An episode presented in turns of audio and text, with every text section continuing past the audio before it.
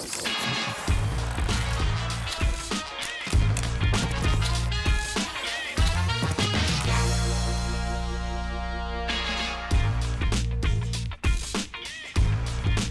Olá, muito boa noite. Estamos chegando com o linha de passe desta quarta-feira, depois da vitória do Corinthians, 3 a 0 para cima do São Bernardo. Será esse o primeiro tema do nosso programa. Vamos abordar também a vitória do Flamengo, é verdade, utilizando muitos reservas, mas vale como preparação para a Supercopa deste final de semana.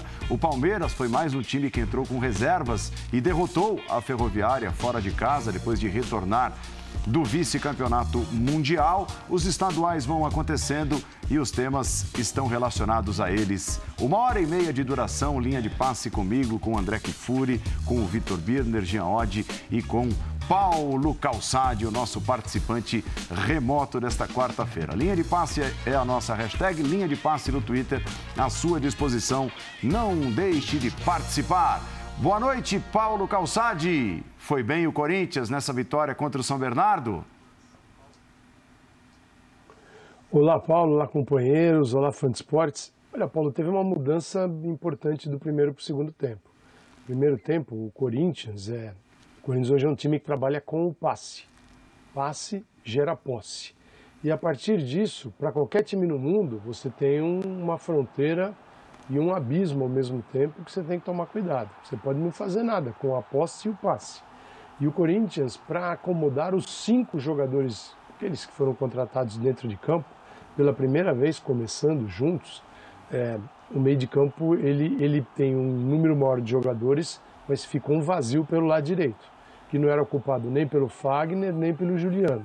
O Corinthians com a bola, ele tinha à frente da linha de zagueiros, do Queiroz, Aí você encontrava dois, três jogadores, Juliano na direita, mais ao centro o Paulinho, o infiltrador, o Renato Augusto do lado esquerdo, e aí Roger Guedes e o William, mas pendendo para o lado esquerdo.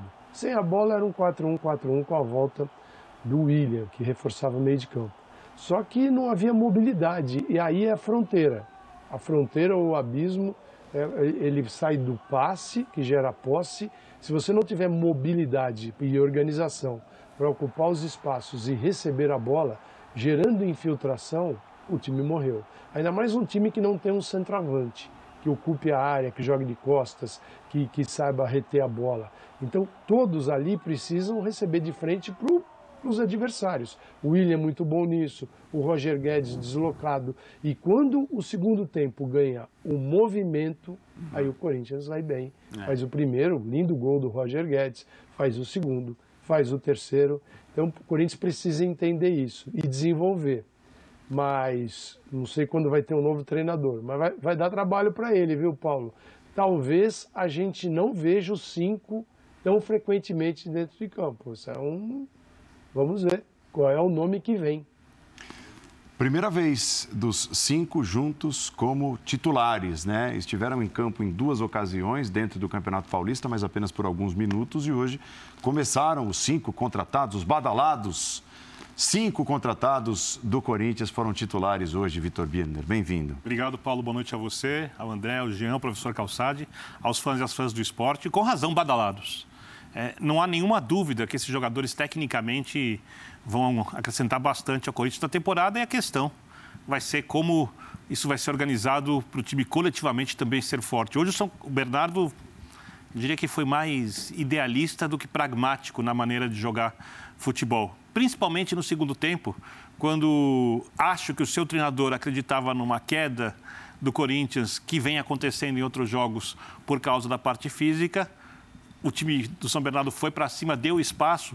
Aí você vê o Corinthians com muita qualidade para achar um passe, consegue fazer o gol. Roger Guedes com espaço para jogar em velocidade, no contra-ataque não como um centroavante de fato, né? porque para dificultar para o Roger Guedes, você fecha os espaços, você cria o um jogo de contato físico, você obriga o jogador a se movimentar, a sair da área no meio de linhas bem fechadas, que é o que pode dificultar mais para esse time do Corinthians, que ainda tem um problema que a gente viu no primeiro tempo. É, conseguir trocar passes com mais velocidade e acertar a movimentação, o que é uma coisa que virá com o entrosamento, com o trabalho coletivo. Agora, no segundo tempo, o Corinthians voou, sobrou em campo, melhor atuação da equipe usando os equívocos que o São Bernardo deixou e tem que destacar, não só pelos gols. Já no primeiro tempo, quando o Corinthians teve um pouco mais de dificuldade, o William era o melhor em campo. A gente vai falar muito dele aqui hoje no linha de passe. Já disse outras vezes, vou repetir, dos atletas que atuam no futebol brasileiro, o único que pode ser comparado a ele em tamanho de carreira, para mim, é o Felipe Luiz e ainda fica abaixo. Tudo bem, André? Boa noite. Boa noite, Paulo. Boa noite, amigos. Boa noite, fãs de esportes. Vamos falar individualmente né, do quinteto que começou pela primeira vez como titular. Então, concordo com os elogios do Vitor ao William, achei que ele foi o melhor dos cinco. Talvez o Renato Augusto tenha se aproximado dele pela influência do Renato no tipo de jogo que o Corinthians faz. Mas mesmo quando as coisas não vão muito bem, o Renato é um cara que a bola passa quase sempre por ele. Ele é o jogador de quem se espera o passe diferente. Ele tem a melhor leitura de longe de todos os jogadores do Corinthians. Isso a gente já sabe, não é novidade. Juliano, bastante voluntarioso, também muito influente, encontrando boas jogadas e sempre presente. O Paulinho, ai, antes do Paulinho, Roger Guedes, com muita dificuldade no primeiro tempo, mas termina o jogo com dois gols. Ele não marcava há, um período que o incomodava. Jogos a comemoração dele logo após o primeiro gol é a comemoração de um jogador que deixa bastante claro é, que estava sentindo muita falta desse momento e como o momento é importante para ele, mesmo sendo um jogo do campeonato estadual, evidentemente, mas é o que se tem para o momento. E o Paulinho, dos cinco, sendo um jogador que nas últimas rodadas teve tantas oportunidades, fez gols, participou, foi importante, hoje talvez tenha sido desse quinteto o jogador que teve a atuação mais discreta.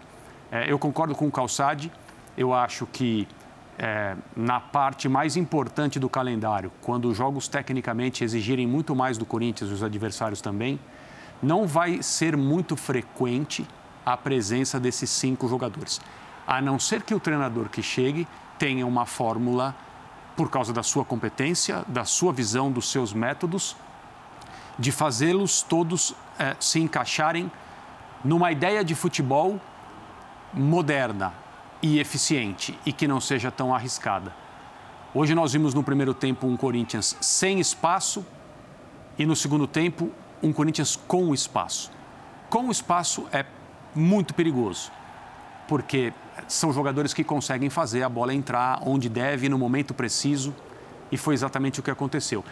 Eu considero o jogo de hoje um passo à frente, porque no segundo tempo, sem ganhar nenhum presente, o Corinthians construiu o seu caminho, ou seja, o espaço apareceu porque o Corinthians fez o primeiro gol e aí a organização defensiva do São Bernardo ficou muito pior do que estava durante até aquele momento.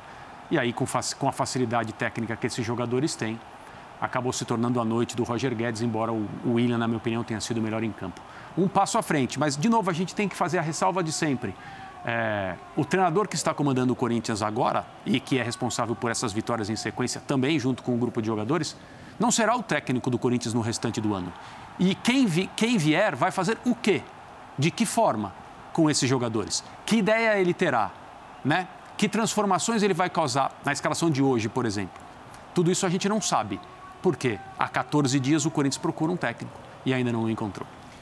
Mas eu acho que é certo, Jean, que esse novo técnico, independentemente de chegar com uma nova filosofia ou armando o time de uma outra maneira, uma coisa é positiva. Ele não vai pegar terra arrasada, né? Uhum. Boa é, noite. Boa noite, boa noite a todos. Eu acho que não. A terra arrasada ele não vai pegar. O que não quer dizer que, que o time esteja montado e que é só continuar a tocar o que a gente viu, por exemplo, no jogo de hoje. É, o jogo foi bem distinto hoje do primeiro para o segundo tempo. Um primeiro tempo com muita dificuldade do Corinthians de criar, porque justamente o São Bernardo tirava todo e qualquer espaço do time do Corinthians e sem o espaço o Corinthians não conseguiu produzir. No segundo tempo, o gol sai muito no começo. E aí é bom ressaltar, né? Quer dizer, o gol sai no começo porque o São Bernardo também concede um espaço que até então a gente não tinha visto, o que permite ao Roger Guedes é, que acho que foi premiado pela, pelo sacrifício, porque para mim ele é sacrificado nessa posição. Eu acho que o Roger Guedes continua achando que ele rende muito mais jogando pelo lado. É, que ele vai funcionar melhor para o Corinthians jogando pelo lado e não como centroavante. Pô, mas você está falando isso no dia que o Roger Guedes faz dois gols? É, estou falando no dia que o Roger Guedes faz dois gols, porque ele precisou que aparecesse essa possibilidade para fazer o gol como ele fez, principalmente o primeiro gol. Quer dizer, ele, ele é um, um cara que jogando nessa posição vai funcionar quando houver esse espaço. Quando não houver, ele não é o cara para fazer essa É o cara para função. jogar de frente para o gol É claro, e para partir é isso. velocidade. Partir Foi o que ele fez no segundo tempo porque tinha o espaço. Com velocidade, com habilidade, ele tem tudo isso. Ele, ele em geral, usa isso jogando pelo lado. Agora, é, ele teve a possibilidade de usar essas qualidades no segundo tempo logo no início. E claro que depois do gol, o Corinthians teve mais espaços e por isso conseguiu chegar aos gols. Mas eu continuo achando que o Roger Guedes vai ser importante pelo lado, até porque, até para reforçar um ponto que o Calçade falou, acho que o Corinthians está caindo muito para o lado esquerdo do campo. Já foi assim contra o Ituano, e contra o Ituano era o Mantuan que estava jogando por ali. né? Já foi assim naquele jogo, porque eh, o Juliano era teoricamente o cara para jogar do lado direito. Só que o Juliano ele cai para o meio mesmo. Ele joga muito mais centralizado do que pela direita. Só que contra o Ituano, o Fagner chegava muito por ali. Então era o corredor aproveitado pelo Fagner. Hoje não foi assim. Hoje, o Fagner ficou muito mais, talvez, preocupado com o Silvinho, que caía por ali o tempo todo nos contra-ataques do São Bernardo. Então, não foi um Fagner tão ofensivo como o que a gente viu na última partida. E por isso, o Corinthians, principalmente no primeiro tempo, estava dependendo completamente do William. O William aberto pelo lado esquerdo. Eu ainda acho que um Corinthians com o William de um lado e o Roger Guedes do outro vai ser um Corinthians que vai dar muito trabalho para o adversário. Claro, é preciso resolver a questão do centroavante, né? Se vai ser o Jô, se vai ser um contratado, se vai ser um outro jogador dessa equipe que pode ser improvisado ali, que não o Roger Guedes, eu não sei. Mas ainda acho que essa possibilidade de Roger Guedes de um lado e o William do outro é uma possibilidade para o Corinthians levar muito a sério. Só um detalhe: é possível ter o Juliano na direita e ter um time que jogue por ali também. Lógico, características diferentes e tal, mas temos que lembrar do Jadson jogando aberto na direita, com o Tite ali, mas um time muito bem treinado, né? Com o Malco do outro lado, voando, a velocidade, não, o agudo e, com, e o. o Ituano até jogou, né, Birner? Então, assim, o que eu estou dizendo, hoje não jogou muito por ali, é, não, aliás, não jogou nada por ali no primeiro tempo, principalmente, porque o Fagner não estava subindo. Eu acho até que tem, deve ter um pouco dessa ideia, né, do Lázaro, de, ao, ao colocar o Juliano pela direita, fazer com que ele caia para dentro e abra o corredor para o Fagner, que é um baita atacante, embora lateral. O Fagner na frente, a O gente que sabe justificaria ele- ter o Fábio Santos atrás, que vai marcar melhor. Isso. né, do que o Piton. Agora, o, o grande dilema do Corinthians, e o Campeonato Paulista não vai mostrar isso, ou pelo menos a maior parte dos jogos não vai mostrar, vai ser o time sem a bola, porque com a bola o time tende a evoluir. Isso é praticamente inevitável pela qualidade dos jogadores, pela inteligência. É, é, tem muitos jogadores de nível bom. A questão é sem a bola, porque você fala 4-1-3-2, podia jogar um volante, né? Juliano de um lado, Paulinho, Renato Augusto, na frente William e Roger Guedes. Os dois se movimentam bem, confundem a marcação adversária. Paulinho chegando na área como terceiro atacante para complicar ah, os adversários. Dois construtores atrás, os laterais avançam, fica um, faz linha de três. Dá para jogar. Mas quando for enfrentar grandes equipes sem a bola, o que esses jogadores fazem? Quanto eles conseguem recompor? No 4-1-3-2, o Cudê usa muito. Você agride bastante na marcação à frente. O time aguenta a temporada assim, com esses atletas? Dá para fazer o perde-pressiona? Difícil. Então, é, eu vejo muitas soluções do time com a bola e não consigo pensá-las, e aí entra no que o Calçade disse, em colocar todos juntos quando o time não tiver a bola e enfrentar grandes equipes. Tá, é isso que eu queria entender e eu acho interessante que vocês se aprofundem nisso para o torcedor corintiano, principalmente, que está nos assistindo, é, o porquê de vocês desconfiarem que esses cinco não podem atuar juntos todas as vezes, vai, entre aspas, não, ou eu, não, muitas vezes. eu não diria todas Não é as certeza, vezes. É, não diria todas as vezes. Eu diria dependendo do tipo de oponente. Tá. Né? Porque. Então a dificuldade seria na recomposição É, é, porque assim. para parar o oponente. É, a partir do momento que esses jogadores foram contratados, o time do Corinthians mudou de nível. E com essa, com essa mudança de nível vem uma expectativa de desempenho, principalmente de boa parte da torcida, que é de disputar, junto com os três times que são candidatos a tudo aqui no Brasil e na América do Sul, a parte mais importante do ano: Campeonato Brasileiro, a Copa do Brasil, a Copa Libertadores. Ah, é, é, é time para ganhar? Não, talvez não seja time para ganhar agora, embora As algum- Copas dá para brigar. É, As em- Copas dá para brigar. então- Pontos corridos mais difícil. Exato. Em- Embora tenha alguns jogadores de mais idade e não dê para você olhar para essa equipe e entender que ela, assim, com, com esse grupo, vai estar em alto nível por três anos, que já é uma eternidade em termos uhum. de futebol. Então, é, espera-se que o Corinthians jogue no nível dessas três equipes que são as principais do Brasil. Para fazer isso, ela vai ter que se comportar defensivamente de forma compatível com o que Palmeiras, Flamengo e Atlético Mineiro conseguem fazer. Tá. E com esse elenco, especialmente quando o quinteto estiver em campo, é um dilema. A palavra que o, que o Vitor usou é correta. É um dilema. Não é impossível. Né? É, o futebol, futebol nos mostra tantas coisas surpreendentes. Depende de quem enxerga, de quem trabalha, de como se treina, de às vezes um, uma configuração que não passa pela nossa cabeça, mas os treinadores estão aí para isso. É, e os jogadores também. É mas é difícil enxergar, esse é o ponto. A gente se baseia muito, eu acho que na questão física de imaginar é uma intensidade. Como disse o Calçade, esse Corinthians é um time de posse. É um time que quer ter a bola o tempo todo. É. Evidentemente, quando você enfrenta um time que de antemão abre mão dessa posse, a posse você já tem. E aí você vai trabalhar bem essa bola. Que foi o que a gente viu hoje no primeiro tempo. Não trabalhou bem a bola, quer dizer, não conseguiu criar, mas a posse o Corinthians teve o tempo todo. Até porque o São Bernardo, de certa maneira, abria a mão dela. Se o Corinthians tiver que ser um time de posse, de, de ficar com a bola o tempo todo e tiver que brigar por essa bola o tempo todo, obviamente, o brigar pela bola contra times mais técnicos que se livram com mais facilidade de uma marcação sob pressão, é mais complicado. Vai exigir marcação. Exige marcação. Então, para quem viu, é, não sei quem viu, mas assim, para quem viu, o jogo entre Inter e Liverpool hoje era uma loucura aquilo ali. Você falava, meu, quando que esses caras vão parar de fazer isso? Até quando eles vão aguentar marcar desse jeito, né? Porque eles se alternavam nessa função, a, a posse de bola foi muito parecida, mas era aquela coisa. O outro tinha a bola, então se o Liverpool estava com a bola, a Inter subia, se a, se a Inter estava com a bola, o Liverpool subia. É, e eram, eram times que faziam questão de ter a posse e brigavam muito por essa posse com uma intensidade de marcação que, claro, aí estamos falando de um outro contexto também. Ninguém está falando né, que o Corinthians vai precisar impor a pressão de marcação é, que a gente viu hoje de Liverpool Não. e Inter. Mas é um time é. que quer ter a posse e, portanto, vai ter que ter essa capacidade é de pressionar é, mais. É, é, o que a gente vem falando desde o começo do, desse ano, quando o Silvinho era o treinador ainda. Nenhum time, em nenhum lugar, né, nenhuma equipe que se considere candidata a alguma coisa chega ao seu objetivo no futebol de hoje sem trabalhar sem a bola de maneira muito forte e muito eficiente. Uhum. O Flamengo de 2019 era um time que ficava muito com a bola, superava seus adversários por intermédio exatamente dessa questão técnica do controle e da elaboração, mas quando perdia a bola, nos seus melhores momentos, lutava, corria para recuperá-la pressionava seus adversários quando eles tinham a bola. O Atlético Mineiro também faz isso, o Palmeiras, em determinadas circunstâncias, também faz.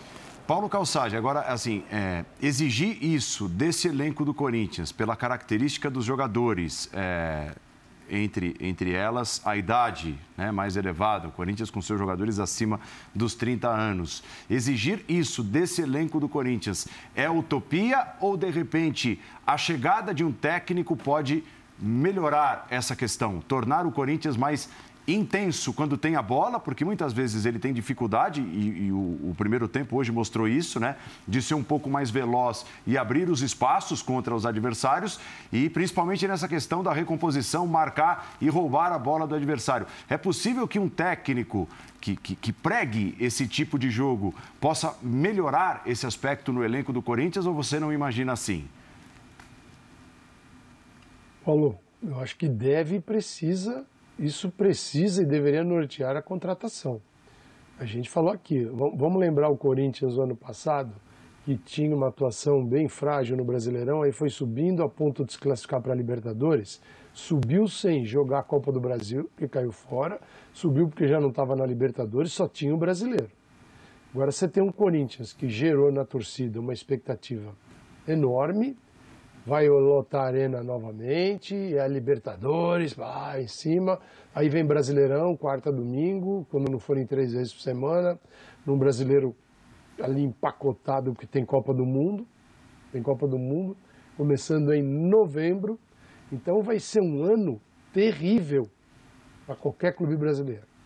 Então, para aquele que ainda não está pronto, mais ainda. Então, você tem que ter um treinador que desenvolva as conexões dentro de campo, que entenda cada jogador, mas acima de tudo, que saiba usar o banco de reservas. Eu acho que se um bom treinador consegue mesclar bem e usar bem o banco de reservas do Corinthians. Por exemplo, você falava, no primeiro tempo, sabe o que sentia falta no Corinthians? De um jogador que desse profundidade pelo lado direito, porque isso, essa missão era apenas de William. E era o William, tudo bem que ele foi amarelando todo mundo, mas só, lado, só um lado, o adversário percebe isso, concentra seu time naquele setor. O lado direito não, não, não tinha vazão. Porque não, não, é, não, adianta você pensar que o Juliano vai para cima, vai para a linha de fundo. O Juliano é um jogador de meio de campo de outra característica. É diferente de você ter um Everton Ribeiro, naqueles uhum. nos bons momentos do Flamengo. Hoje ele está numa outra função.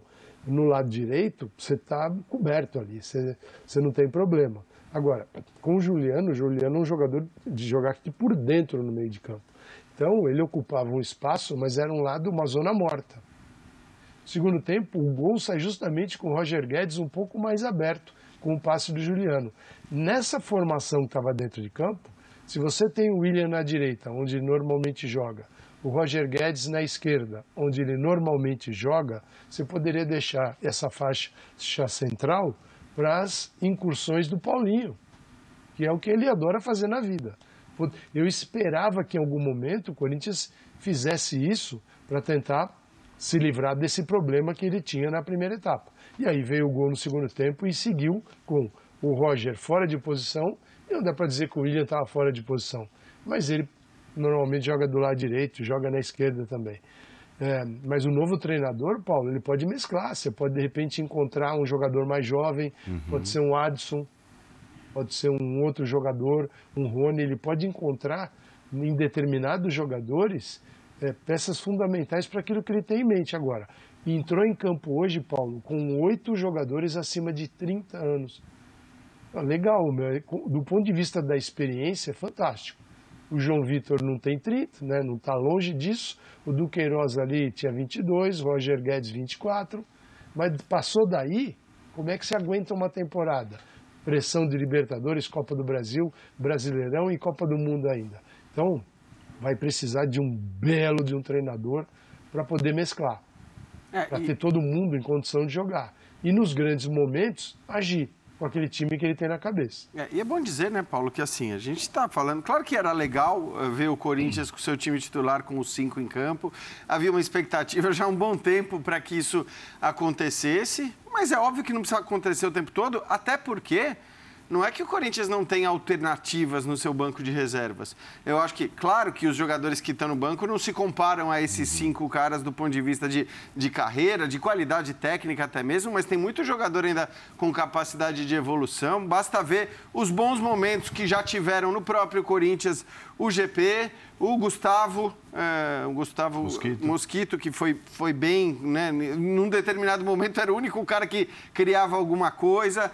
O próprio Mantuan no último jogo, quando ele não jogou lá como centroavante, quando ele jogou aberto pela esquerda, ele foi bem. Então, esses jogadores, não estou dizendo que você vai né, abrir mão de três dos cinco para pôr esses três em campo. Não mas você pode deixar cada vez um deles no banco e utilizar esses três jogadores que eu citei, né? É, aquele que tiver melhor, aquele que, que tiver mais a ver com o jogo que você vai ter pela frente. Então, eu acho que o Corinthians tem um elenco também para alternar e para e conseguir fazer uma rotação desses jogadores para não ter que ter os cinco jogando o tempo todo. Acho que para continuar o dilema que o André citou também, é, tem jogadores com características, nenhum deles pronto. O técnico tem que desenvolver. Aí eu olho para formar o time titular do Corinthians. Eu estou pensando no nível lá em cima, quando já tem um time titular bom, com algumas lacunas. Eu não sei se o Corinthians precisa mais de um volante ou de um centroavante. Um jogador de marcação no meio-campo, com capacidade de passe, de construção, ah, ou de um centroavante. É, eu, eu, eu, tenho sérias dúvidas sobre isso. É, mas aí que tá, é a gente já falou aqui sobre isso. É fácil achar esse jogador, né? Não, é dificílimo. É tanto é que, tanto é que, não, tanto é que não tem. E o centroavante também está um monte de gente é, procurando. É tão difícil que o Corinthians acabou de, de dispensar, entre aspas, um, o Gabriel. Isso. É. Provavelmente por causa da dificuldade em saída de bola e construção. Então. E não era um desastre, hein? Exatamente. Não era um desastre. É isso que eu tô querendo Só dizer. não é, é no nível que o Corinthians precisa para a gente pensar num time para bater de frente com o Flamengo, bater de frente com o Palmeiras, bater de frente com o Atlético. É. Porque você olha esses jogadores sem a bola, eu fico pensando que agora o estadual ganhou o jogo, então é normal a empolgação e eu não quero jogar água gelada nisso, de maneira nenhuma. O, resultado, o segundo tempo foi muito bom, muito bonito e, como disse o Paulo, é o que tem é esse jogo que tem que ganhar, o jogo que tem hoje. Então, é importante que se jogue assim. André falou disso também. A grande questão é, eu fico pensando, de repente pega um Palmeiras fechado, que chama o jogo, recupera a bola, Rony, cavalo, para cima, na porrada, assim, força física. Dudu, técnica. Como é a volta? Pega um Flamengo, Bruno Henrique fazendo isso. Gabigol fazendo isso. Os caras atropelando. Aí você está pensando num jogo grande. Chegou, de repente, Sim. um time desses no mata-mata de Libertadores. É. Quando um gol tem um impacto que, além do gol, emocional, é. tático, Sim. coletivo. Pois é. Eu estou pensando na construção para a temporada, do, mas, do, time que pode ser campeão. Mas essa situação. E aí eu não sei se precisa mais do volante essa, ou do centroavante. É. Essa situação que você está visualizando, ela não é uma, ela não é uma probabilidade. Ela é um fato do, do calendário porque esse time vai ser medido por esses encontros. E encontros dessa natureza, em termos de dificuldade, eles vão acontecer. Ou o Corinthians passará por eles, principalmente nas Copas, ou esses encontros eliminarão o Corinthians dessas campanhas. No Campeonato Brasileiro, vai dar para perceber, como deu no ano passado, quando o time não tinha um grau de desenvolvimento que muita gente achava que deveria ter, e quando se encontrou com o Atlético Mineiro e com o Flamengo até com os reservas do Flamengo no Maracanã, sofreu demais porque o jogo era disputado em intensidades diferentes. Então, é, tem uma coisa que é um presente de grego, entre aspas. Essas contratações elevaram o Corinthians em termos de o que se espera dessa equipe uhum. ao patamar dos melhores uhum. do Brasil e da América do Sul também. Ainda bem. Porque eles estão aqui.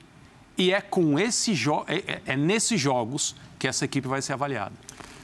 Jean, William, é, aliás, é muito legal. O, o, Bira, o nosso Bira Leal, antes, antes do programa começar, ele, ele me chamava a atenção aqui no, no WhatsApp. O William fez hoje apenas o terceiro gol com a camisa do Corinthians, né? Deu a impressão de que ele tinha mais, porque ele deixou um buraco tão grande quando ele saiu em 2007, e o time acabou rebaixado naquele ano, e muitos atribuem até a saída do William no meio do campeonato que deu a impressão de que ele, ele vinha sendo mais decisivo, 15 anos de gols. 15 anos de distância. É, e, e aí... E ele Sem até... quer ser chato com o Carpegiani, o time tinha campanha de 13º colocado, mas falavam que era professor Pardal. Mas não vou voltar àquele tempo. Vamos, é, vamos, então, vamos, vamos, vamos, é. seguir. Mas... E aí, assim, e o Bira fala, pô, o terceiro gol dele e tal, contando as duas passagens. E aí o Bira disse, eu vou perguntar para o Celso se é o cara que demorou mais tempo entre um gol e outro para marcar na história do Corinthians. E o Celso, ó, rapidamente, eu estou vendo os dois trocando ideias aqui nas redes sociais.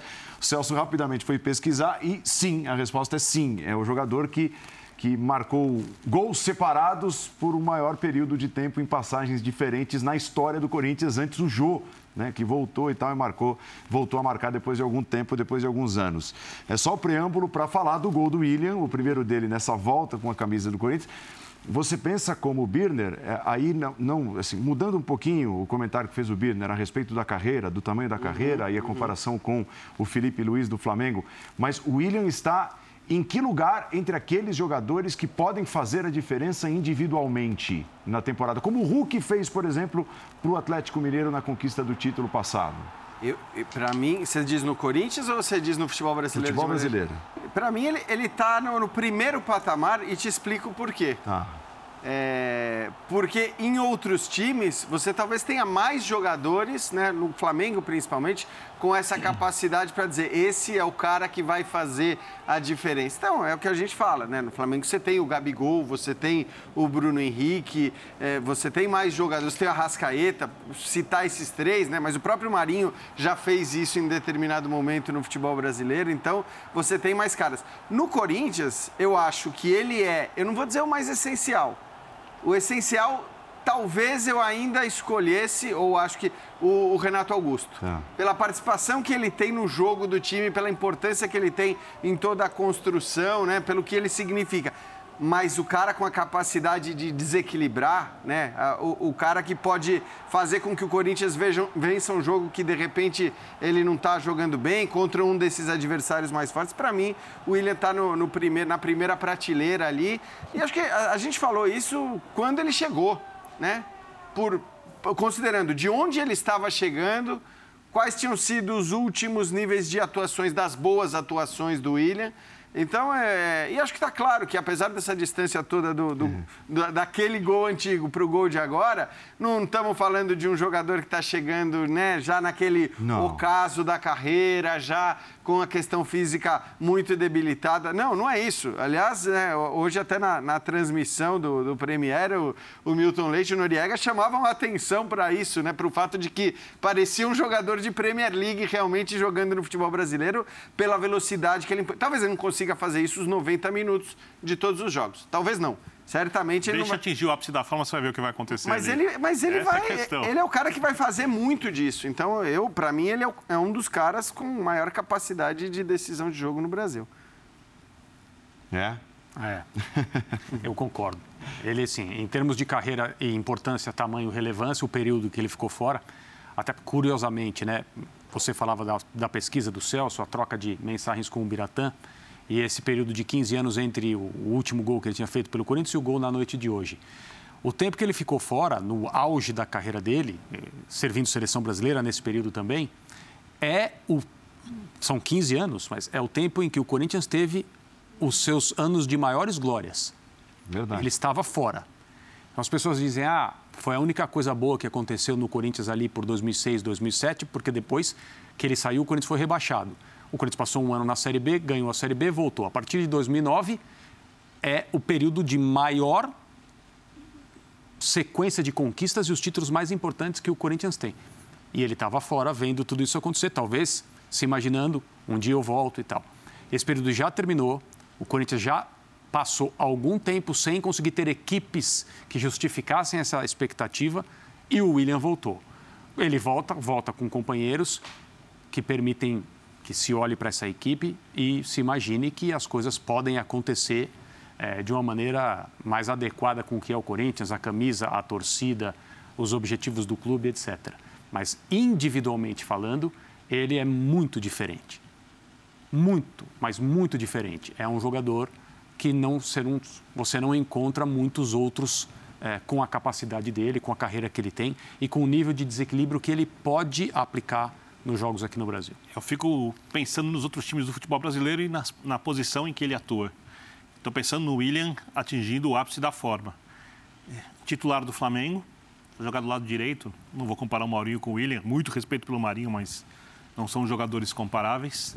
Né? Penso no Atlético, Zarate muito diferente, mas também não são jogadores comparáveis. Se colocar ali o Savarino, por favor, né? o Savarino não vai jogar em Premier, Premier League o William poderia estar jogando a Premier League, acho ainda. Então, ele é o jogador do Corinthians que, para mim, seria titular em qualquer equipe do Brasil se estivesse em forma e titular absoluto.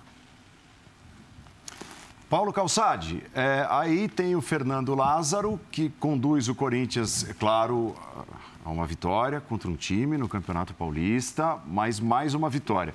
Até o Rodrigo Vessone aqui no meu timão, ele escreve: Fernando Lázaro no Corinthians é o maior interino da história em aproveitamento. Por quê? São cinco jogos, cinco vitórias, 100%, portanto, 17 gols marcados e apenas três gols sofridos. Ora, eu vou te fazer uma pergunta que a diretoria do Corinthians me permite te fazer. Porque a diretoria do Corinthians não dá nenhuma satisfação à torcida nessa procura pelo técnico. Tem sido assim, não tem? Desde a demissão do Silvinho, ninguém dá satisfação de nada. Não estou dizendo a mim, a vocês, a torcida do Corinthians. Então a diretoria me permite te fazer a pergunta. Vai que, de repente, o Corinthians tem uma sequência que, em tese, é um pouco mais fraca, está tendo nesse momento. Aí, daqui uns dois, três jogos, tem a seguinte sequência: Bragantino e Ponte Preta, né? Red Bull, Bragantino e Ponte Preta, dois jogos em casa. Palmeiras e São Paulo fora de casa. Estou supondo aqui, porque a diretoria do Corinthians me permite supor. É, se o Fernando Lázaro tiver lá e de repente passar bem por esse período mais difícil, com dois clássicos fora de casa, não pode pintar um, um interino contratado de vez, não, Paulo? É, dentro da loucura do Corinthians, sim. Mas você também tem o outro lado, né? Que é, aí ele toma pancada nos clássicos. O primeiro que passar na porta do Parque São Jorge, entrega a carteira que vai estar tá contratado. É, eu, eu não acho o Fernando, não sei nem se ele quer ser treinador. Mas se quiser, não é o momento. Né? Não é o momento e não, não deve ser julgado por uma situação de campeonato paulista. Tem Libertadores da América, tem Copa do Brasil, tem Campeonato Brasileiro. Corinthians precisa de alguém que desenvolva os jogadores que lá estão. Né? É, desenvolva. É, jogar sem camisa, esse camisa 9 que ocupa a área, tem um monte de gente que joga. Que é um exemplo de alguém, de um clube que ganhou os maiores títulos ultimamente, ganhou muitos títulos. Campeão brasileiro, campeão da Libertadores, Flamengo. O Gabigol é esse 9 de área, esse 9 de área tem outro nome, chama Pedro. O Gabigol, ele é um 9, um jogador de movimentação. Te fala 9, às vezes pode complicar. Ah, usa 9, não usa 9, esqueça o número. 9 no futebol se comumente se fala, né? É, o número da camisa para posição. Mas este atacante teria que ser convencido e deslocado e trabalhado para jogar como ele é um atacante. Poderia, mas alguém tem que desenvolver isso. E eu não vejo ainda nesse momento Fernando Lázaro fazer isso. Os Corinthians tem que ir nesse momento, né? no futuro a gente não sabe, mas nesse momento precisa de um respaldo técnico maior, é. a partir do banco de reservas, do dia a dia de treinamento que está começando a se esgotar. Pois é. Daqui a pouco começa a Libertadores. Uhum. Né? É, este tempo é mágico, é para usar para isso. E a gente daqui a pouco vai falar de outro time e aí você vai ver como eles estão usando. Vários estão usando para isso, para rodar elenco. Por exemplo, Flamengo é o time no Brasil que mais botou jogador dentro de campo diferente nesse início de ano. Parabéns. Paulo Souza, é isso aí. Tá certo. O Corinthians está tentando encontrar o 11, mas tá difícil de desenvolver. Então, Paulo, não é o momento. Seria uma, um baita erro fazer um negócio desse agora. E seria, e seria, de certa maneira, uma prova da, da, completa aleatoriedade. É, eu sempre falo que, inclusive, faz parte do sucesso e fracasso dos técnicos no Brasil. É tudo muito aleatório, né? O herói de hoje é o vilão de amanhã, o cara que você acha que vai virar um grande técnico exaltado, de repente vira um técnico para quem ninguém dá mais nada, e aí, de repente, depois de dois anos, três anos, ele vai reaparecer num time pequeno e volta a ser visto pelo time grande. É tudo meio assim, é um é. sobe e desce meio maluco, que faz parte do futebol brasileiro de maneira geral, não só do Corinthians, mas seria essa prova, né, de que você contrata um técnico dizendo: "Ah, vamos torcer para dar certo" ou "Tá dando certo, vamos deixar". Isso já aconteceu muitas vezes no futebol brasileiro, é muito normal acontecer, mas eu tô com Calçade, acho que seria um erro absurdo, até porque essa questão do lastro que o Calçade falou é muito mais importante aqui do que em outras ligas. Aí eu pego a Alemanha como exemplo. A Alemanha, às vezes, você vê técnicos que acabaram de sair do forno. É. Os caras estão prontos do ponto de vista técnico, mas são muito jovens, são caras que não têm nome, que não têm o tal do lastro e tal. Só que existe um respeito e um entendimento que o conhecimento é suficiente para você dirigir um time de futebol.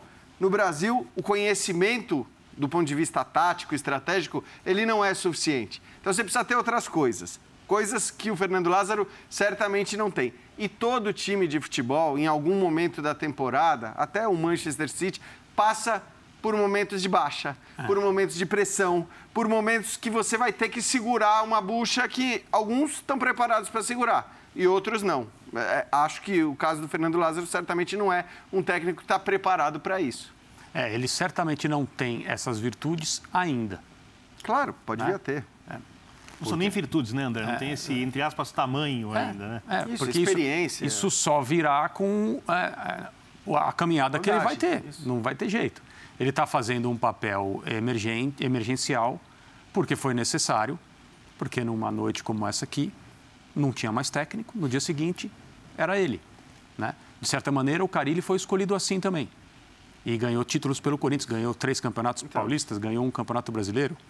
É, o mais tá... improvável dos brasileiros do Corinthians. Isso, hoje está hoje tá no Santos e talvez não tenha é, sem as condições que o Corinthians lhe deu num determin... no momento em que ele surgiu.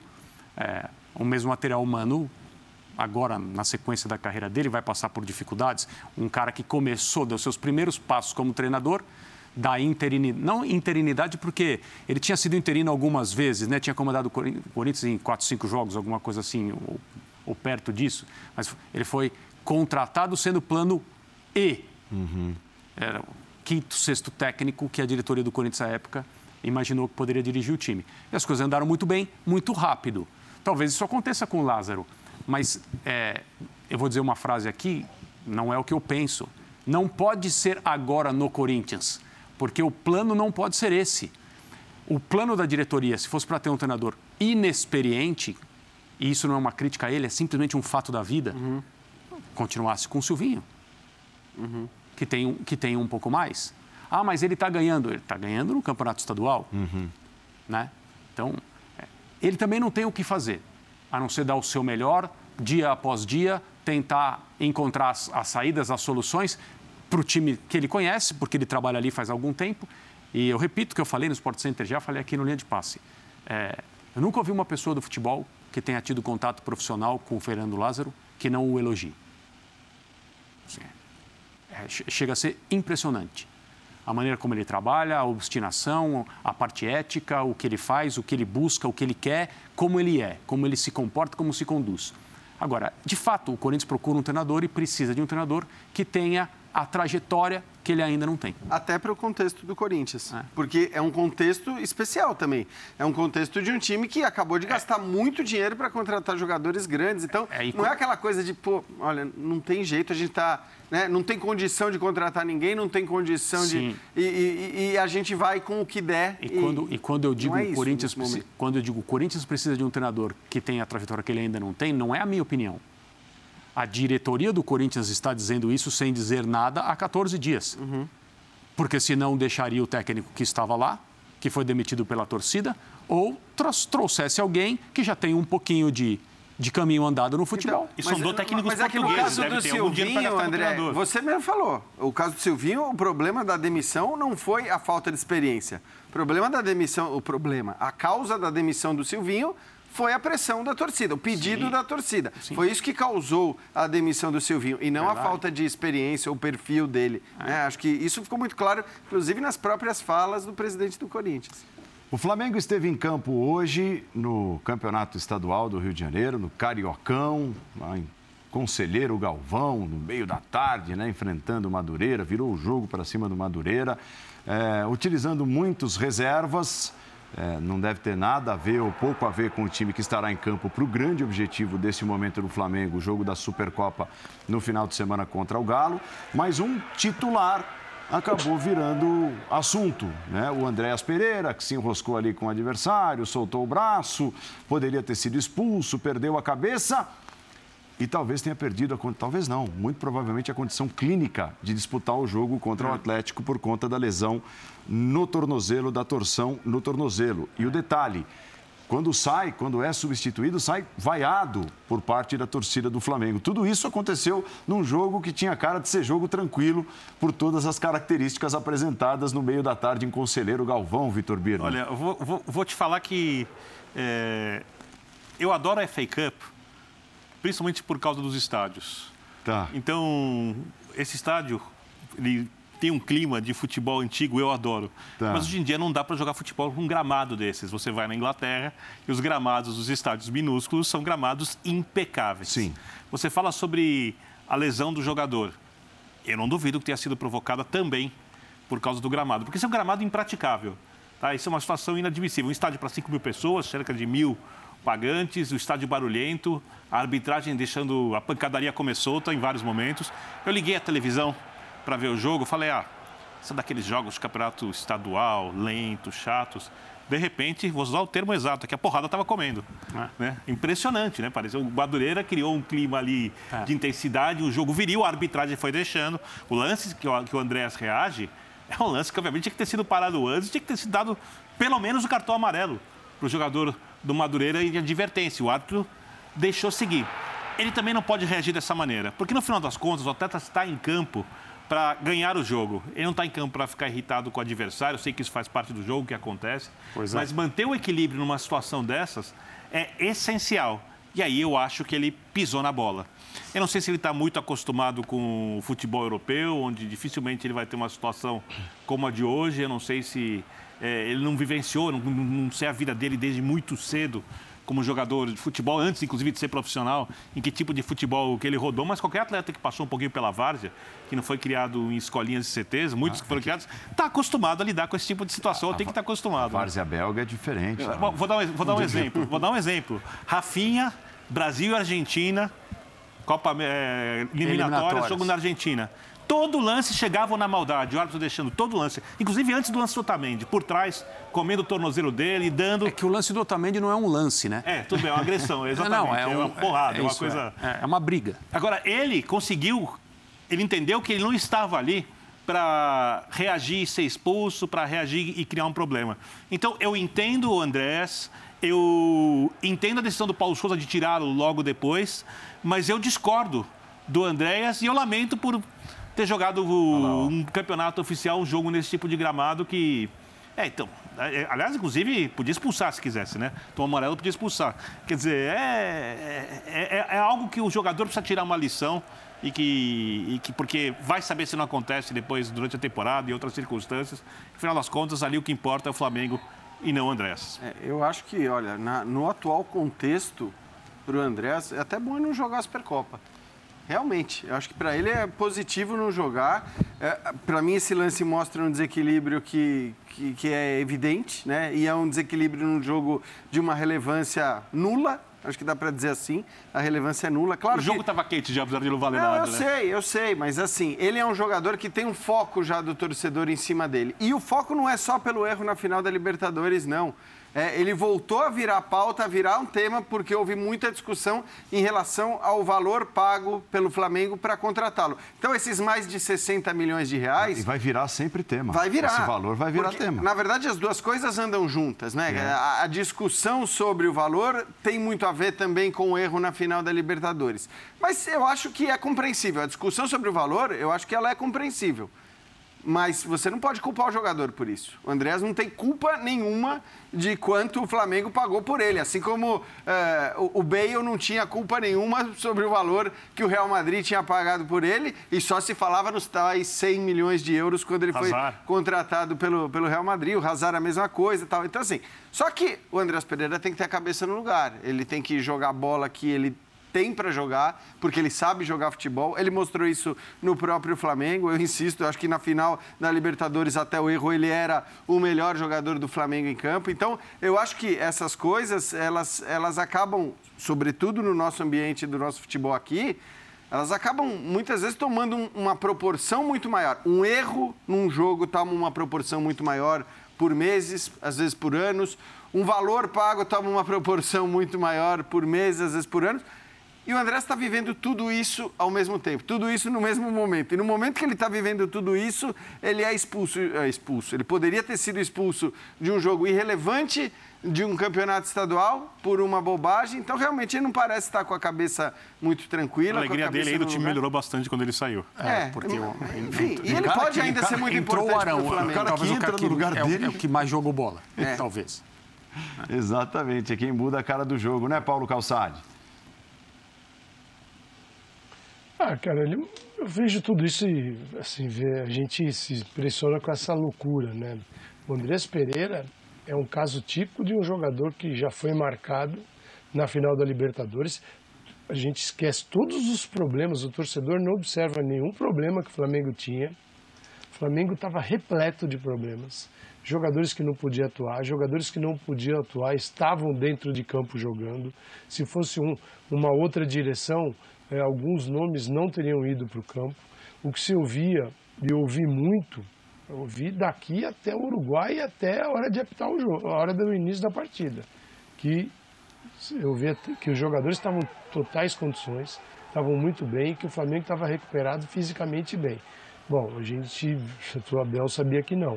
Então o Flamengo não conseguiu jogar diante do Palmeiras com aquele jogo que a gente viu. Né? E o Andrés acabou sendo uma vítima disso, porque ele tinha condição, ele comete um erro, mas é, ele passa a ser visto como o grande problema do Flamengo. E ele não era o grande problema. Ele teve o grande erro. E agora é mais um capítulo disso. Então preocupa um pouco, porque é um jogador que o Flamengo botou na, na mesa uma grana violenta e com o risco dele ficar marcado pela torcida e não conseguir jogar mais.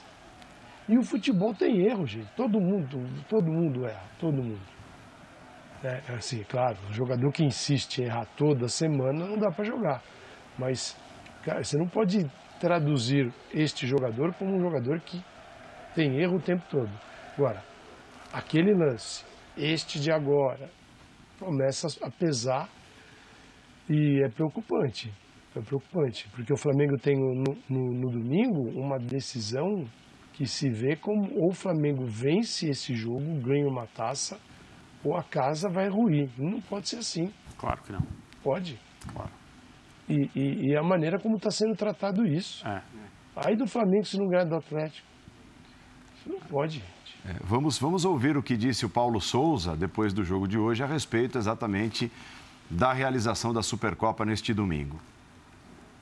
O Atlético fez uma época extraordinária, na época passada, ganhando praticamente tudo, ou seja, motivados eh, com uma equipa base, ou seja, penso eu que o meu colega vai dando continuidade a esses mesmos processos de, de vitória eh, dentro daquilo que é eh, o seu elenco e a sua equipa. Nós iniciámos um, um processo completamente novo, onde temos vindo a crescer bastante, tenho vindo a repetir e a agradecer também publicamente, mas sobretudo ao elenco a forma que desde o primeiro dia nos receberam, a forma como estão atentos, a forma como querem evoluir, a forma como eles também se querem superar dentro de tudo aquilo que nós vamos pedindo. Por isso vai ser com certeza um jogo uh, digno de final uh, e com certeza uh, a nossa grande vantagem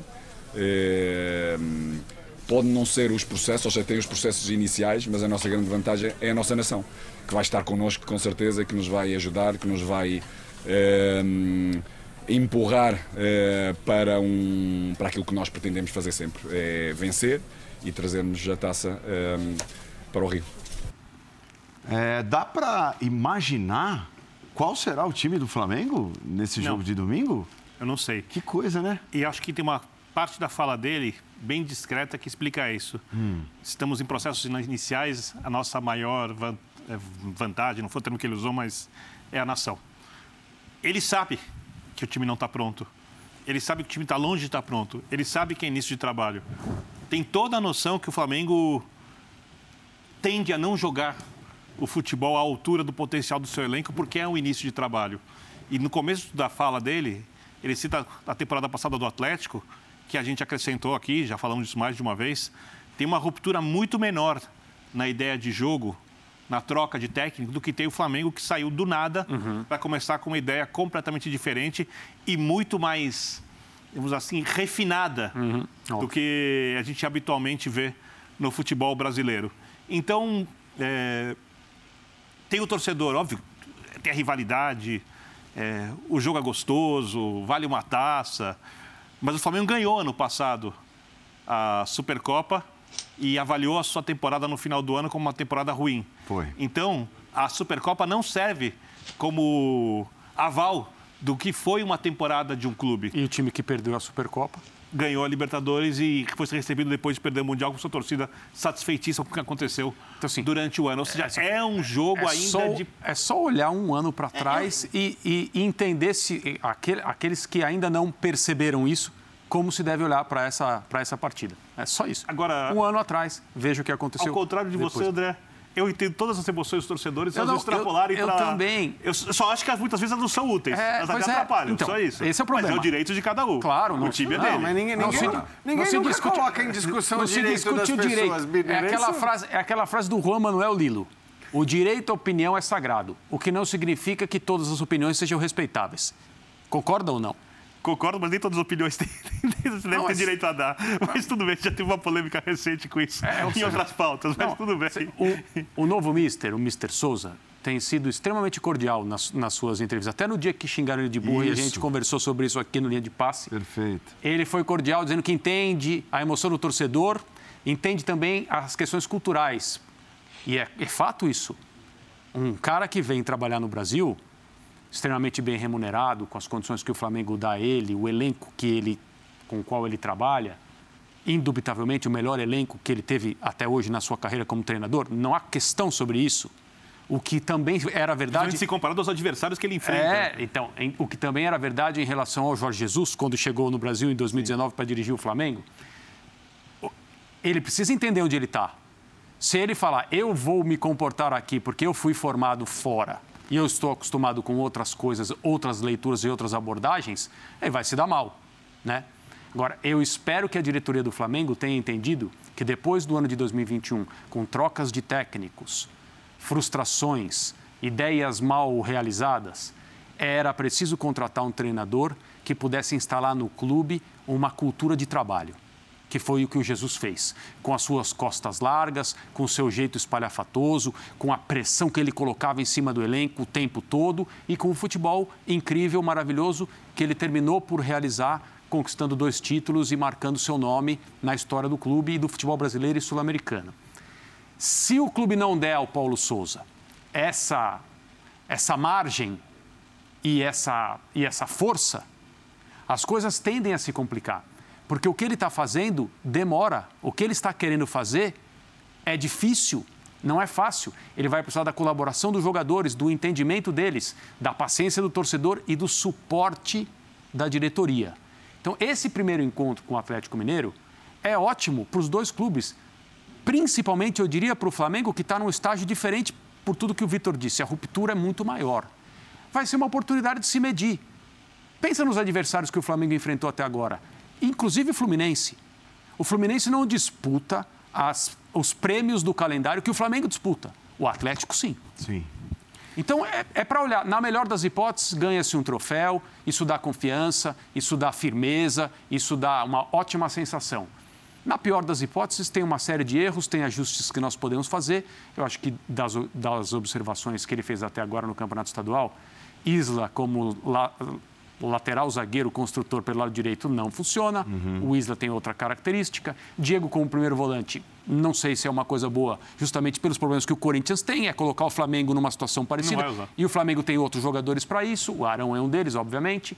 É, Pedro e Gabriel, ele testou, não sei se para para início, não sei se diante de um adversário como, como um Atlético. No começo, pelo menos. É, outra coisa. É, ah, uma, o Marinho às vezes. Ribeiro na esquerda. O Marinho às vezes jogou um pouco mais por dentro, recebendo de costas. Não é a dele, o negócio dele é a diagonal, ele recebe em outra, em outra área do campo.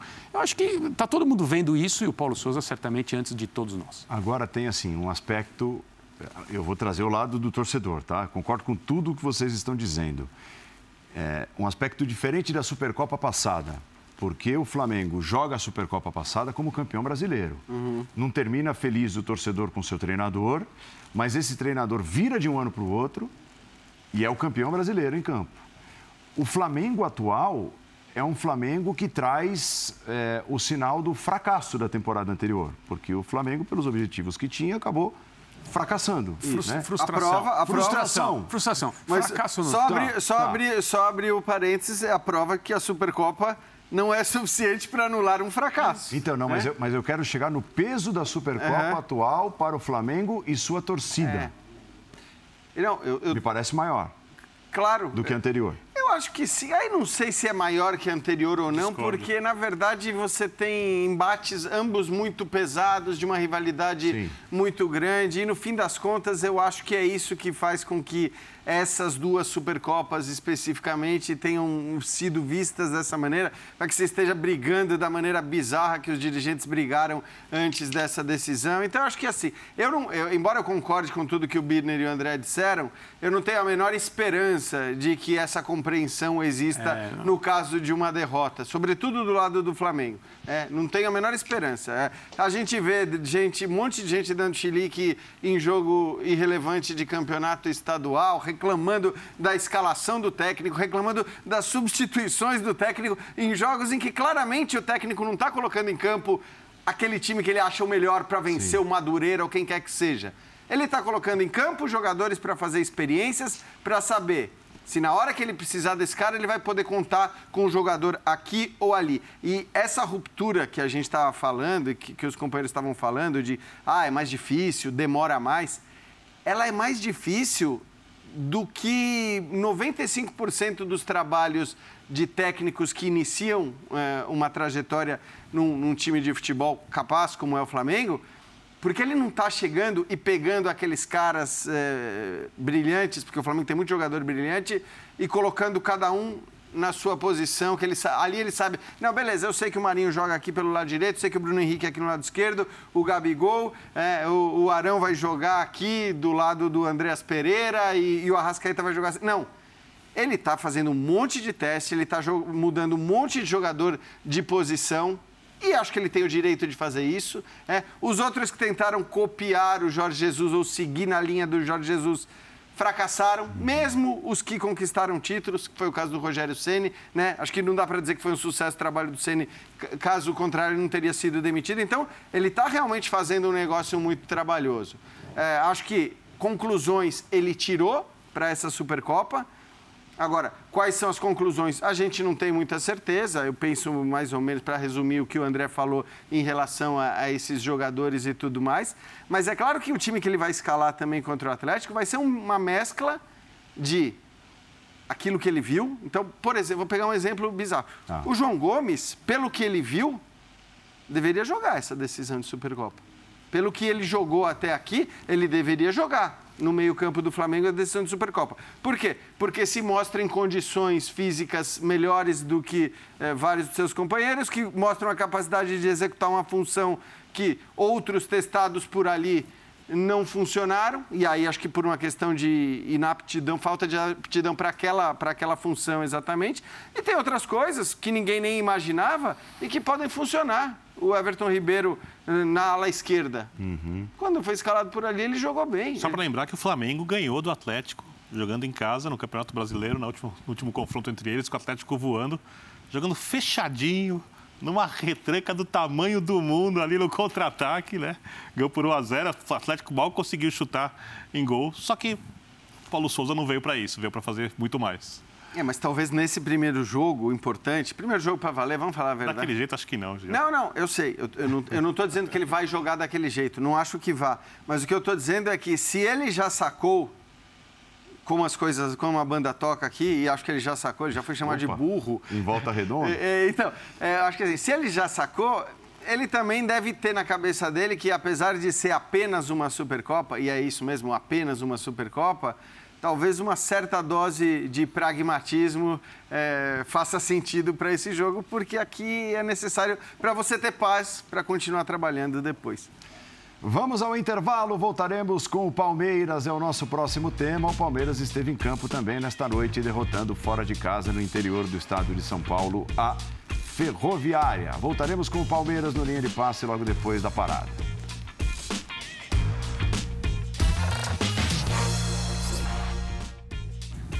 O Vitor Birner, durante o intervalo do linha, bloqueando fãs de esportes nas redes sociais. Posso ler a mensagem dele aqui? Não, não, não dá, não dá moral pra Todo mundo ia concordar. Por falar em mensagem, vamos ouvir a mensagem de Abel Ferreira, o técnico do Palmeiras, depois do jogo de hoje. Ele fala sobre essa né, questão envolvendo o Benfica, né, teria interesse na contratação do, do português, do Abel Ferreira, em repatriar o Abel Ferreira. Ele falou sobre isso também depois da vitória do Palmeiras para cima da Ferroviária.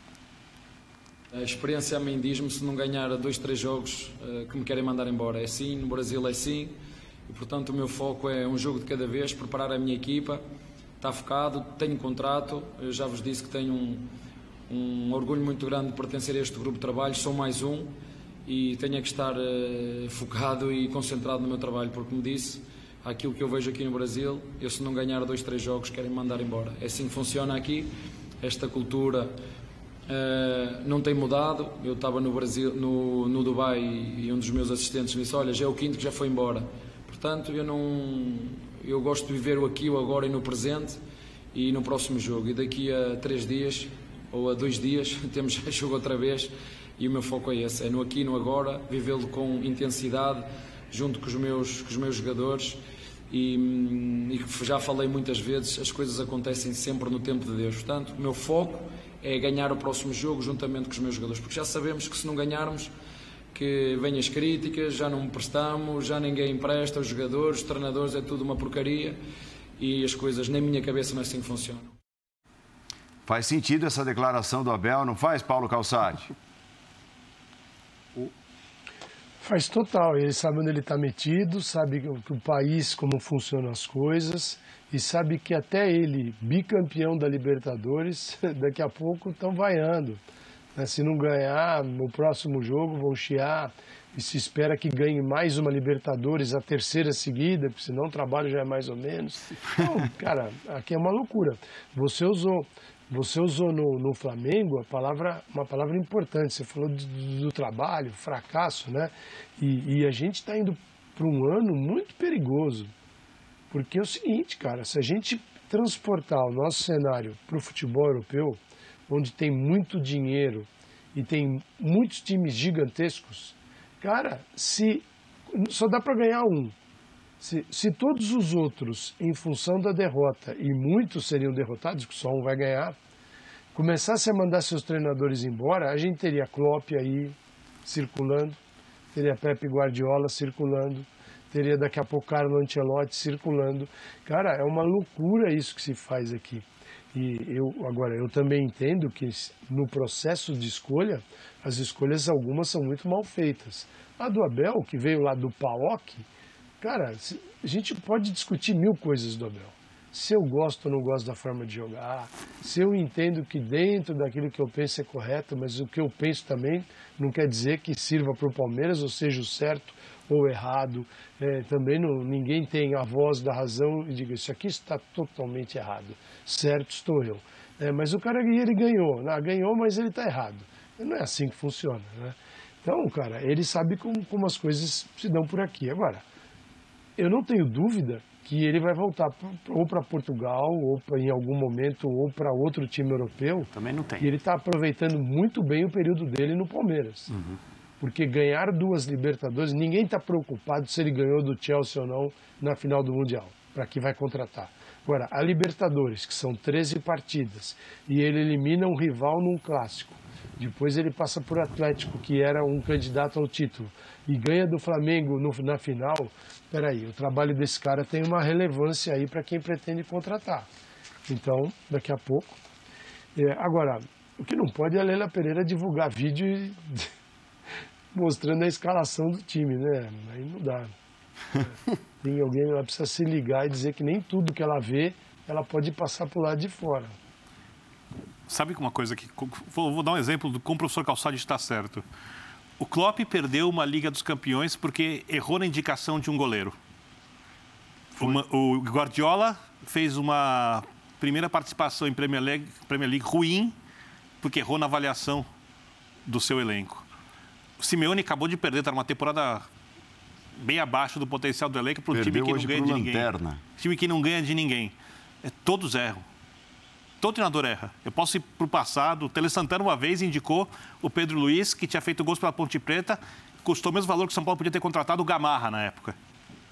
Tele Santana, um cara que entendia o que é a capacidade individual de um jogador, como poucos técnicos a gente viu no futebol brasileiro. O erro é parte da profissão. A questão é quanto o cara erra e principalmente quanto o cara acerta. Eu acho que essa é a grande questão. E o Abel é um cara que tem que ter muita má vontade para não enxergar que ele acerta centenas de vezes mais do que erra.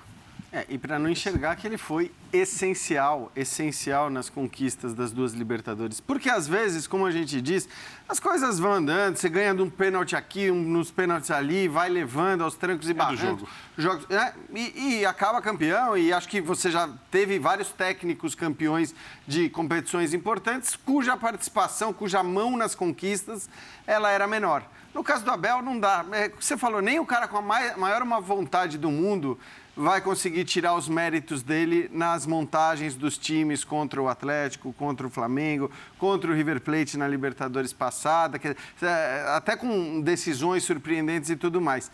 Agora, eu só queria falar, porque acho que um acréscimo que ele traz para o futebol brasileiro de maneira geral, e não apenas Palmeiras, é esse tipo de entrevista que a gente viu hoje.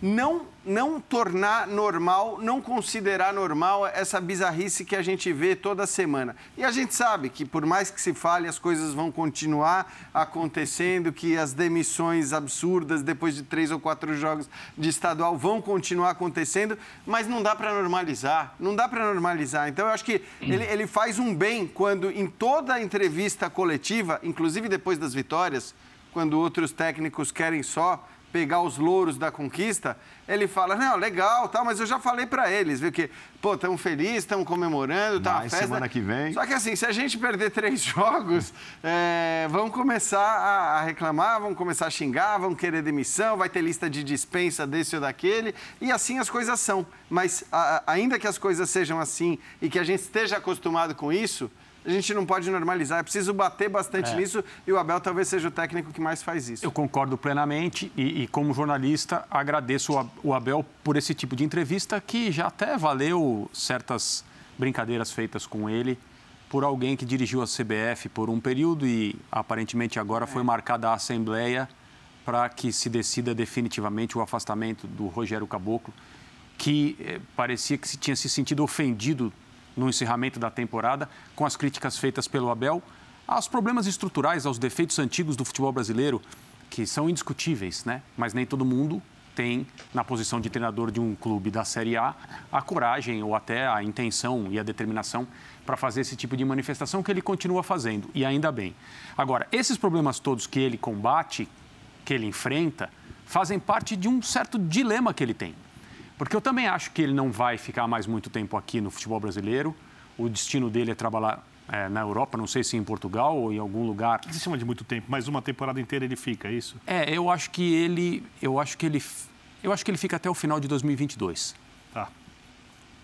É, mas quando eu falo no dilema, eu quero dizer o seguinte: nenhum clube pode oferecer no seu âmbito o que o Palmeiras oferece para ele do ponto de vista esportivo aqui na América do Sul. Ele está num clube, muito por mérito dele também, claro, que é candidato a todas as competições. Agora o assédio foi do Benfica e não é a primeira vez.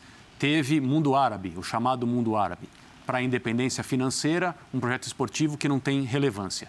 Mas alguns técnicos já aceitaram justamente por isso. Eu vou lá e resolvo. Depois eu volto. Resolve, a vida, resolve a vida financeira. Isso. E depois, depois eu venho. Que vai trabalhar. Isso aí. Ele não quis. Porque ele é um cara que acredita no projeto, é, se envolve com jogadores. Gosta de competir. Gosta de competir, é um cara que quer vencer e tudo mais. Mas o Benfica, pensando no clube que o assediou agora ultimamente, não oferece a ele a candidatura a todos os troféus. O Palmeiras oferece. Uhum. Ah, mas ele. A Europa e. É, claro... na, na Europa ele não teria esses problemas todos de estrutura, é verdade. Para mim a questão é a corda que vai esticando Entendeu? Uhum. Quanto tempo ele vai conseguir tolerar isso? A gente não pode esquecer. Dez dias antes da final da Copa Libertadores da América, ele foi extrema e mal educadamente pressionado e maltratado por uma parte do Allianz Parque que queria ganhar do São Paulo e ponto final. Uhum. Ele queria ganhar a Copa Libertadores. Ele queria ganhar o jogo, é que o time não rendeu. É, é... Os jogadores precisavam jogar melhor aquela partida, não era na conta do técnico aquilo. Ok, mas são esses problemas é com os quais ele tem que viver aqui, assim, é uma corda bamba sempre. É, eu, de novo, acho que ele vai, enquanto ele tiver paciência, enquanto a questão familiar puder ser administrada, mesmo o Calçade fala, se ele for trabalhar na Itália, ele não vai ver a família como é, ele gostaria. É evidente é. que não, né? Mas eu acho que o destino dele, num curto espaço de tempo, é a Europa. Deixa eu te perguntar, Jean, a respeito... Bom, hoje o Palmeiras teve uma formação basicamente reserva, uhum. fora o Everton, né? E, e, fez bem o papel. Os jogadores que, que foram escalados venceram a Ferroviária, Aliás, o trabalho do Elano está sendo questionado lá na, na Ferroviária já. É, o jogo não foi bonito, não teve nada de espetacular, uhum. mas o Palmeiras conquistou os três pontos com seus reservas. E parece, nesse momento, em algum tempo, que o Palmeiras tem o time mais titular definido dos últimos tempos, né? Uhum. Nessa era de, de, de, de chegadas e, e, saídas e aproveitamentos e reaproveitamentos de alguns jogadores que ora estão em baixa, ora até emprestados e depois voltam e o Rafael Veiga é um exemplo uhum. e, e estão em alta e importantes para o elenco. Eu te pergunto, qual é a diferença hoje dos titulares para esses reservas? Você assistindo o jogo dos reservas do Palmeiras, você imagina que eles podem lutar por posições no time titular ou a distância é muito grande, porque em determinado momento, e não faz muito tempo, uhum. nós avaliávamos, grosso modo, tá falando, o time do Flamengo é o time das estrelas, uhum. mas é um time com 11. Isso. Lembra? É. é. um time brilhante, mas que não tem, tem é um elenco compatível. e o Palmeiras mais homogêneo uhum. e não tão brilhante quanto o Flamengo, quando a gente fazia a comparação dos isso. dois, mas tinha um elenco é uma boa questão, mais vasto. Uhum. Mudou isso ou esses reservas do Palmeiras estão à altura desse time titular que parece hoje imbatível, digamos assim? É, eu, eu acho que, que, de fato, hoje o Palmeiras tem um time titular. Talvez nunca tenha tido sob o comando do Abel. A gente era muito difícil cravar qual é o time titular do Abel por um mês. Você podia dizer, ah, nessa semana eu acho que ele vai com esse time, ah, na outra ele vai com aquele time. A gente sempre discutiu muito que mudança ele ia fazer para um jogo específico, inclusive para a própria final da Libertadores. Mas eu acho que essa sequência desse time, que é o time basicamente da final da Libertadores, com o Marcos Rocha no lugar do Mike, uhum. é, é hoje o time titular. E pelo rendimento dos titulares e dos reservas, eu não consigo ver assim uma, uma grande disputa. Você pode falar que o Mike foi muito bem na final da Libertadores, mas o Marcos Rocha, em todos os jogos decisivos, foi um cara que entregou aquilo é, que se esperava dele nos grandes jogos. Né? O Piqueires tem uma função tática muito importante pela esquerda. É, a dupla de zaga, eu acho que não se discute, e os aplausos e gritos de Luan depois do que o Luan fez é, do, do, que o Luan fez. Não acho que o Luan seja culpado. Do que, do que aconteceu Do que aconteceu, ele. exatamente. Do que aconteceu com ele. Acho que são a prova de que o torcedor reconhece a grande temporada que fez o Luan. No meio, essa dupla, Danilo e Zé Rafael. Por mais que o Zé Rafael também tenha sido um cara muito que se olhava muito de lado né, para ele, muito torcedor discutia a presença do Zé Rafael. Para o Abel, ele é um cara essencial no time. E o Scarpa conseguiu a sua vaga ali, que era talvez complicada por conta eh, de uma questão tática, né, da necessidade de recomposição. Dudu e Veiga não se discute e o Rony tem essa mesma importância tática que tem hoje o Scarpa. Claro que se chegar um centroavante de alto nível, eu acho que esse cara chega para jogar, para ser titular mas também não consigo hoje olhar para os reservas e os que estavam em campo. Você tem muito potencial tá ali. pedindo passagem. Isso, não tem isso. Hum. Tem muito potencial. Wesley, muito potencial. Veron, muito potencial. Patrick de Paula. Patrick de Paula, muito bem. Esse jogou, talvez seja jogou mais. bem hoje. O Gabriel Menino. É, hoje o Patrick, o de, Patrick de Paula jogou mais adiantado, inclusive. Tem uma diferença coletiva brutal. Porque o time titular do Palmeiras, esse que foi campeão da Libertadores, esse que foi a final do Mundial de Clubes, é um time que faz muito com pouco. Para fazer muito com pouco, precisa ter a, a eu ia falar o pouco de criatividade, mas não é, não, não é pouca criatividade, né? É que usa a criatividade num nível menor. E quando esses jogadores que são mais criativos, que conseguem elaborar um pouco mais, que conseguem decidir individualmente determinadas jogadas, não estão em campo, o Palmeiras é o time sério, competitivo, sólido, forte, mas que pega a bola no meio de campo, acelera, chuta, cruza a bola na área, se defende muito bem. Hoje o Atuesta voltou para fazer a saída, fez um bom papel, mas o Patrick Menino, o, o Patrick de Paula, recebia, acelerava. Os demais jogadores de meio de campo do Palmeiras eram essencialmente mar marcadores. Agora, a Ferroviária criou quantos minutos de problema para o Palmeiras no jogo? No máximo cinco minutos após o primeiro gol. Depois, uhum. gol, é. Depois não houve nada. E o Palmeiras teve uma vitória fácil. Não é, é incomum o Abel tirar um monte de titulares e o time do Palmeiras entrar em campo e vencer. Nas últimas rodadas do Campeonato Brasileiro, com outro tipo de escalação, o Palmeiras ganhou um monte de jogo. Uhum. Né? É, o Abel faz um bom trabalho com esses jogadores também. É preciso frisar. Ah, e o Abel Agora, não vai ser o técnico diferença... que vai ser o técnico do, do, mesmo time em todo jogo. Ele é um técnico que olha muito para o adversário. 100 jogos, né, hoje, né? Ele vai querer agregar coisas na jogos. equipe. Eu acho que essa, esse time titular ele passa a ser estabelecido quando o Scarpa desenvolve algumas virtudes defensivas e o Piqueires também. Porque aí ele passa a ter com o time a capacidade de montar vários jeitos de jogar com esses atletas. Com o Piqueires, por exemplo, indo para a esquerda. Então, você quer jogar num 4-2-3-1. Abre o Scarpa na esquerda numa linha de três, Veiga uhum. por dentro. Né? Você começa a ter diversas opções com esses jogadores. Agora, tem atletas na reserva que tem que se mexer e tem que brigar por posição. Por exemplo, não é possível que o Patrick de Paula, para dar um exemplo, não possa sonhar em disputar a posição que pertence ao Zé Rafael.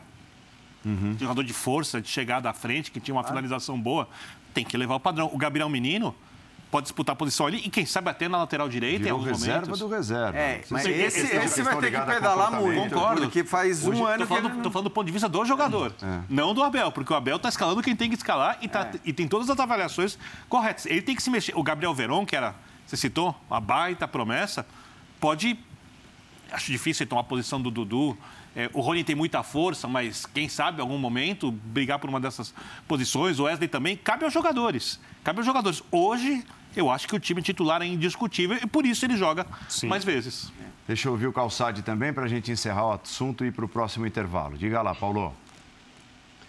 Ah, e, e tem também, a gente não sabe, é o pacote de bondades da tia Leia, né? Pode ser que pinte alguma, alguém especial aí, né? É, aí muda tudo.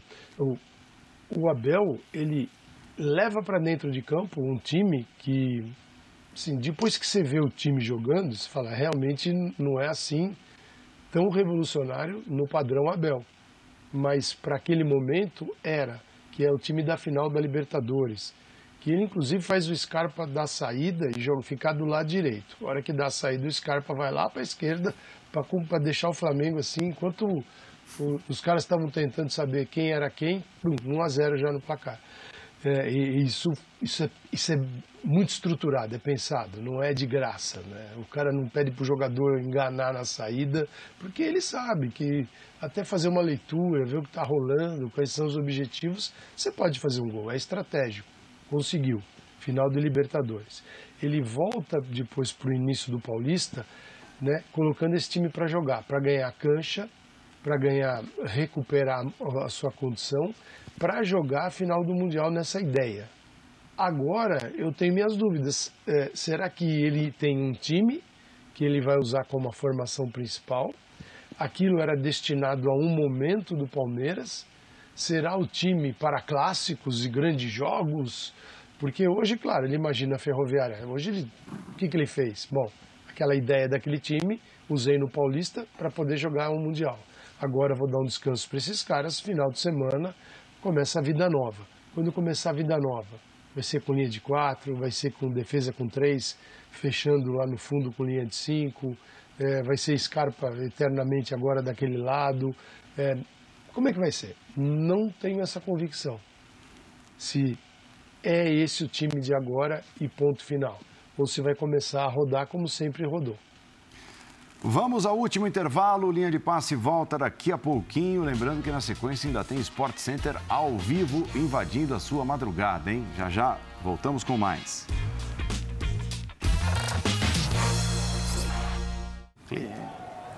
Estamos de volta apresentando gols desta noite ou desta quarta-feira de futebol. O Fluminense fez mais uma vítima. Tá vendo aí o gol marcado pelo André. Vitória 1 a 0 para cima do Nova Iguaçu. De 1 a 0 em 1 a 0, o Fluminense vai vencendo seus jogos e se prepara. Hoje, digamos, teve dois jogadores que poderiam ter sido escalados e acabaram não sendo, mas usando sua base de titular para o grande objetivo que é o jogo contra o Milionários, terça-feira que vem, que você vai ver ao vivo, inclusive, aqui na ESPN.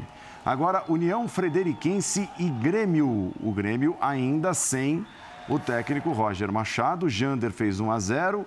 O Elias vai empatar para o Grêmio. Aí, ó. Bateu de pé direito. Não teve pelos no peito, é isso que você está querendo dizer, né, Vitor Miller? Hoje o Grêmio da declaração do Pedro Ivo Almeida e da declaração do, do Eliomar. dirigente. fez 2 a 1 para o Frederiquense.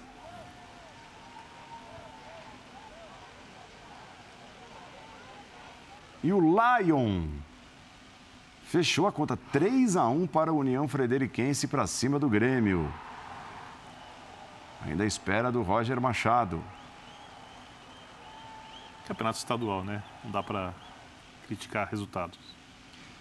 O Internacional também, usando seu time titular, ficou no empate com o Brasil de Pelotas. O Tyson fez 1 a 0, aproveitando o cruzamento que vem da esquerda. Só que o Paulo Vitor vai empatar para o Brasil de Pelotas. Início também do trabalho do Medina. Hoje, pela primeira vez, por exemplo, o Inter teve o Gabriel como titular. Alguns jogadores ficaram no banco de reservas que vinham sendo titulares: Dourado, Lisieiro, Moisés. O Inter utilizando jogadores diferentes, ficou no empate, não agradou o seu torcedor no Beira Rio. Palpites para a Supercopa. Ah, é agora, hein? Veja só o que nos espera. Murada não? É agora, não, não tem murada não. Eu falei o que eu acho que vai acontecer. Murou, um a um. você murou. Vamos lá, um a um para o Paulo. André, 2 a 1 um para o Galo. Estou em boa companhia, embora eu saiba por quê. Jean, 2 a 2 Calçade, a companhia citada pelo André, também 2 a 1 E o Birner sempre copiando E os ele palpites acertou. do Jean. 2 a 2 Muito obrigado, Paulo. Eu fiquei curioso porque, embora eu saiba por Eu quê vi o palpite do, André, falei, vou. É, porque o vou copiar. Calçade, o Calçade nem viu que jogo era, ele só copiou e colou. Não é que ele tem uma opinião, nada. Não, eu- É, olha, Eu isso- posso explicar esse placar. Isso é que é formar opinião. É, eu posso explicar. Então explique, eu acho que justamente o estágio do, do Atlético Mineiro é, é superior, existe Ah. mais coesão em relação ao trabalho do ano passado, muito mais problemas para o Paulo Souza resolver, muito menos tempo. O Atlético chega um pouco à frente nesse jogo e aí compatível o placar com o que eu penso. Eu concordo com tudo que você disse. Inclusive, minha justificativa é a mesma. Eu concordo com tudo que ambos pensam, mas é um clássico, tem grandes jogadores e eu quis evitar a ira pós-print. Então eu subi no muro mesmo dessa vez. assim. é isso. Quando eu subo, você- eu falo. Não, mas o, o E eu não sou de muletar em palpite, mas o você sabe print disso. É só o print da nação, porque ninguém deu ali vitória do Flamengo. Ninguém deu. Você, você não, não colaborou para evitar o print. Bom, eu não estou para fazer média, eu estou para evitar o reiterismo. É, difícil, hein? Fica Com difícil. você, né? Se vão printar pro programa todo é outra história. Agora, Lembrar que no Exato. palpite eu fui o que acreditou na vitória do Paris Saint-Germain contra o Real Madrid Vergonha. aqui. Todos lembrar um, isso. É, estamos encerrando, vem aí o Sport Center. É, neste final de semana teremos linha de passe, certo? Invadindo a semana que vem também. É, volta no fim de semana, tá? Linha de passe volta no fim de semana, como o apresentador acaba de confirmar. Ah, sim, com toda certeza. Supercopa e rodada do, da noite. A gente É, tem, jogos, aqui tem jogos importantes. Por exemplo, o meia. Sansão aqui em São Isso. Paulo depois da A gente Supercopa. entra logo depois para É, falar de ambos. Tem, tem bastante coisa legal. André, valeu. Valeu. Palpites, eu não entro nessa. Uma boa noite. Vitor, valeu. Saúde e paz a todos. Ian, cara dele, ó. Você valeu. Olha lá. mais ou menos. Valeu, valeu. Paulo Calçade, boa Ele noite. quer rir, mas ele não vai rir. Ele tá segurando. E o, Birner acertou o palpite e falou que ia dar Uruguai na final da Copa de 50, acertou.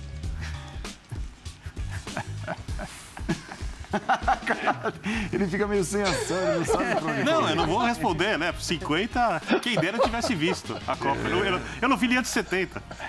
Gente, valeu, boa noite, obrigado pela companhia. Tchau, até a próxima. Bom dia. Valeu. Bom dia a todos. Bom dia.